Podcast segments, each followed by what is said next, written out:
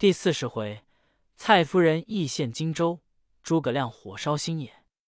却说玄德问孔明求拒曹兵之计，孔明曰：“新野小县，不可久居。近闻刘景升病在危堵，可乘此机会，取彼荆州为安身之地，庶可拒曹操也。”玄德曰：“公言甚善，但备受景升之恩，安忍图之？”孔明曰：“今若不取，后悔何及？”玄德曰：“吾宁死，不忍做负义之事。”孔明曰：“且再作商议。”却说夏侯惇败回许昌，自复见曹操，伏地请死。操视之，敦曰：“敦遭诸葛亮诡计，用火攻破我军。”操曰：“汝自幼用兵，岂不知狭处须防火攻？”敦曰：“李典。”于禁曾言及此，悔之不及。操乃赏二人。敦曰：“刘备如此猖狂，真负心之患也，不可不及除。”操曰：“无所虑者，刘备、孙权耳，余皆不足介意。今当乘此时扫平江南。”便传令起大兵五十万，令曹仁、曹洪为第一队，张辽。张合为第二队，夏侯渊、夏侯惇为第三队，于禁、李典为第四队，操自领诸将为第五队，每队各引兵十万。又令许褚为折冲将军，引兵三千为先锋。选定建安十三年秋七月丙午日出师。太中大夫孔融谏曰：“刘备、刘表皆汉室宗亲，不可轻伐。”孙权虎踞六郡，且有大江之险，亦不易取。今丞相兴此无义之师，恐失天下之望。操怒曰：“刘备、刘表、孙权皆逆命之臣，岂容不讨？”遂斥退孔融，下令：“如有再见者，必斩。”孔融出府，仰天叹曰：“以至不仁伐智人。”安得不败乎？时御史大夫西律家客闻此言，报之西律。律常被孔融侮慢，心正恨之，乃以此言入告曹操，且曰：“融平日每每侠武丞相，又与祢衡相善。衡赞融曰：‘仲尼不死。’融赞衡曰：‘颜回复生。’相者祢衡之辱丞相，乃融使之也。”操大怒。遂命廷尉捕捉孔融。融有二子，年尚少，时方在家，对坐一齐。左右急报曰：“尊君被廷尉执去，将斩矣。二公子何不急避？”二子曰：“破巢之下，安有完卵乎？”言未已，廷尉又至，尽收容家小病二子，皆斩之，号令容师于市。京兆之媳伏尸而哭，操闻之大怒，欲杀之。荀彧曰：“欲闻之媳常见容曰：‘公刚直太过，乃取祸之道。今容死而来哭，乃一人也，不可杀。’操乃止，袭收容父子尸首，皆葬之。后人有诗赞孔融曰：‘孔融居北海，豪气贯长虹。座上客长满。’”尊中酒不空，文章经世俗，谈笑武王公。十笔包中直，存官记太中。曹操既杀孔融，传令五队军马次第起行，只留荀彧等守许昌。却说荆州刘表病重，使人请玄德来托孤。玄德引关张至荆州见刘表，表曰：“我病已入膏肓。”不久便死矣，特托孤于贤弟。我子无才，恐不能成父业。我死之后，贤弟可自领荆州。玄德泣拜曰：“备当竭力以辅贤侄，安敢有他意乎？”正说间，人报曹操自统大兵至。玄德急辞刘表，星夜回新野。刘表病中闻此信。吃惊不小，商议写遗嘱，令玄德辅佐长子刘琦为荆州之主。蔡夫人闻之大怒，关上内门，使蔡瑁、张允二人把住外门。时刘琦在江夏，知父病危，来至荆州探病，方到外门，蔡瑁当住曰：“公子奉父命镇守江夏，其任至重，今擅离职守，倘东吴兵至，如之奈何？若入见主公，主公必生嗔怒，并将转增。”非笑也，一速回。刘琦立于门外，大哭一场，上马仍回江夏。刘表病势危笃，望刘琦不来，至八月戊申日，大叫数声而死。后人有诗叹刘表曰：“昔闻袁氏居河朔，又见刘军霸汉阳。总为聘臣治家累，可怜不久尽消亡。”刘表既死。蔡夫人与蔡瑁、张允商议，假写遗嘱，令次子刘琮为荆州之主，然后举哀报丧。时刘琮年方十四岁，颇聪明，乃聚众言曰：“吾父气势，吾兄现在江夏，更有叔父玄德在新野。汝等立我为主，倘兄与叔兴兵问罪，如何解释？”众官未及对。目官李归答曰：“公子之言甚善，今可即发哀书至江夏，请大公子为荆州之主，就命玄德一统李氏，北可以敌曹操，南可以拒孙权，此万全之策也。”蔡瑁叱曰：“如何人，敢乱言，以逆主公一命？”李圭大骂曰：“汝内外朋谋，假称一命！”废长立幼，眼见荆襄九郡送于蔡氏之手，故主有灵，必当及汝。蔡瑁大怒，喝令左右推出斩之。李圭至死大骂不绝。于是蔡瑁遂立刘琮为主，蔡氏宗族分领荆州之兵，命至中邓毅别驾刘先守荆州。蔡夫人自与刘琮前赴襄阳驻扎，以防刘琦、刘备。就葬刘表之就于襄阳城东汉阳之原，竟不复告刘琦与玄德。刘琮至襄阳，方才歇马，忽报曹操引大军进望襄阳而来。从大惊，遂请蒯越、蔡瑁等商议。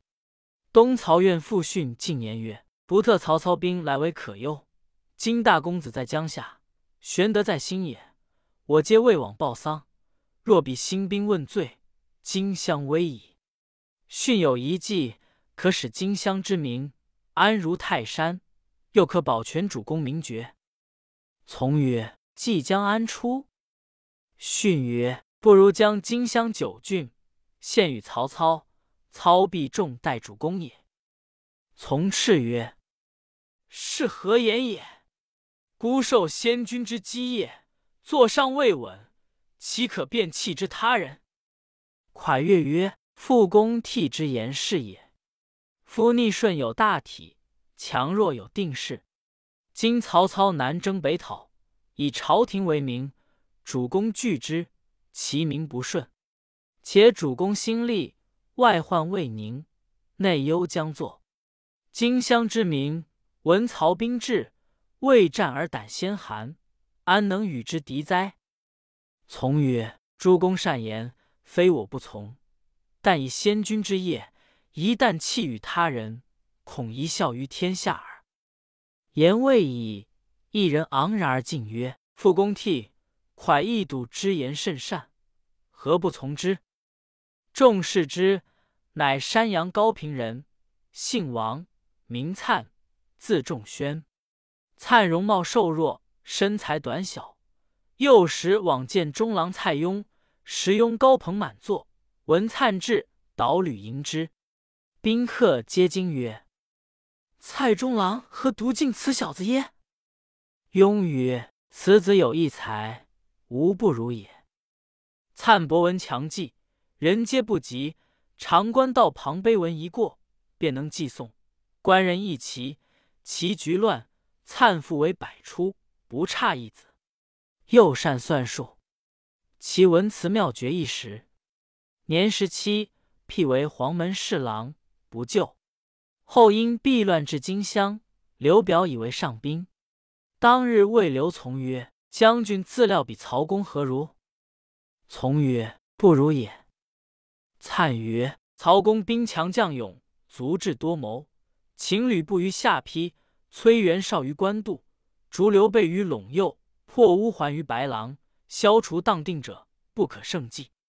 今以大军南下荆襄，势难抵敌。父蒯二军之谋，乃长策也。将军不可迟疑，至身后悔。”从曰。先生见教即是，但须禀告母亲知道。只见蔡夫人从屏后转出，谓从曰：“既是仲宣、公替、义度三人所见相同，何必告我？”于是刘从一决，便写降书，令宋忠前的往曹操军前投献。宋忠领命，直至宛城，接着曹操献上降书。操大喜。重赏宋忠，吩咐叫刘琮出城迎接，便着他永为荆州之主。宋忠拜辞曹操，取路回荆襄。将欲渡江，忽见一支人马到来，视之，乃关云长也。宋忠回避不迭，被云长唤住，细问荆州之事。中初时隐晦，后被云长盘问不过，只得将前后事情实告。云长大惊，随捉宋忠至新野，见玄德，备言其事。玄德闻之，大哭。张飞曰：“事已如此，可先斩宋忠，随起兵渡江，夺了襄阳，杀了蔡氏、刘琮，然后与曹操交战。”玄德曰：“你且缄口，我自有斟酌。”乃斥宋忠曰。你知众人做事，何不早来报我？今虽斩汝，无益于事，可速去。钟拜谢，抱头鼠窜而去。玄德正忧闷间，忽报公子刘琦差一级到来。玄德感一级昔日相救之恩，降阶迎之，再三称谢。即曰：“大公子在江夏，闻荆州已故，蔡夫人与蔡瑁等商议，不来报丧。”尽力刘琮为主，公子差人往襄阳探听，回说事实，恐使君不知，特差某击哀书呈报，并求使君尽起麾下精兵，同往襄阳问罪。玄德看书毕，谓一吉曰：“姬伯只知刘琮建立，更不知刘琮已将荆襄九郡献与曹操矣。”即大惊曰：“使君从何知之？”玄德具言拿获宋忠之事，即曰：“若如此，使君不如以吊丧为名，前赴襄阳，又留从出营，就便秦下，诛其党类，则荆州属使君矣。”孔明曰：“姬伯之言是也，主公可从之。”玄德垂泪曰：“吾兄临危托孤于我，今若执其子而夺其弟。”翌日死于九泉之下，何面目复见吾兄乎？孔明曰：“如不行此事，今曹兵已至宛城，何以拒敌？”玄德曰：“不如走樊城以避之。”正商议间，探马飞报曹兵已到博望了。玄德慌忙发付一急回江夏整顿军马，一面与孔明商议拒敌之计。孔明曰：“主公且宽心。”前番一把火烧了夏侯惇大半人马，今番曹军又来，必教他中这条计。我等在心也住不得了，不如早到樊城去。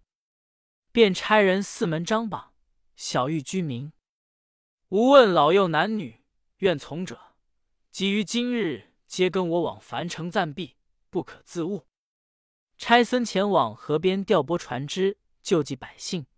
插迷竹护送各官家眷到樊城，一面聚诸将听令，先叫云长引一千军去白河上留头埋伏，各带布袋多装沙土，扼住白河之水。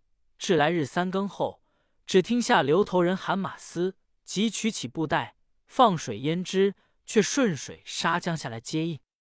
又唤张飞引一千军去柏林渡口埋伏，此处水势最慢，曹军被淹，必从此逃难，可便乘势杀来接应。又唤赵云引军三千，分为四队，自领一队伏于东门外，其三队分伏西南北三门，却陷于城内人家屋上，多藏留黄焰硝引火之物。曹军入城，必安歇民房。来日黄昏后，必有大风。但看风起，便令西南北三门伏军竟将火箭射入城去。待城中火势大作，却于城外呐喊助威，只留东门放他出走。汝却于东门外从后击之。天明会合关，张二将收军回樊城。再令糜芳、刘封二人带二千军，一半红旗，一半青旗。去新野城外三十里，却尾坡前屯住。一见曹军到，红旗军走在左，青旗军走在右，他心一闭，不敢追。汝二人却去分头埋伏，指望城中火起，便可追杀败兵，然后去来白河上留头接应。孔明分拨已定，乃与玄德登高了望，指后结姻。却说曹仁、曹洪引军十万为前队。前面也有许褚引三千铁甲军开路，浩浩荡荡杀奔新野来。是日午牌时分，来到雀尾坡，望见坡前一簇人马，尽打青红旗号。许褚催军向前，刘封、糜芳分为四队，青红旗各归左右。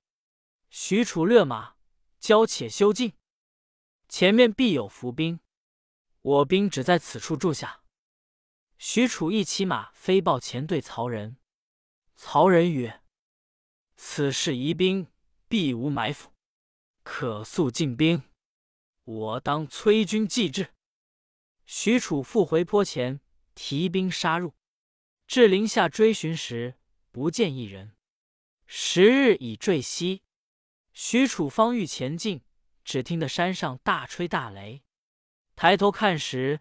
只见山顶上一簇旗，其丛中两把伞盖，左玄德，右孔明，二人对坐饮酒。许褚大怒，引军寻路上山。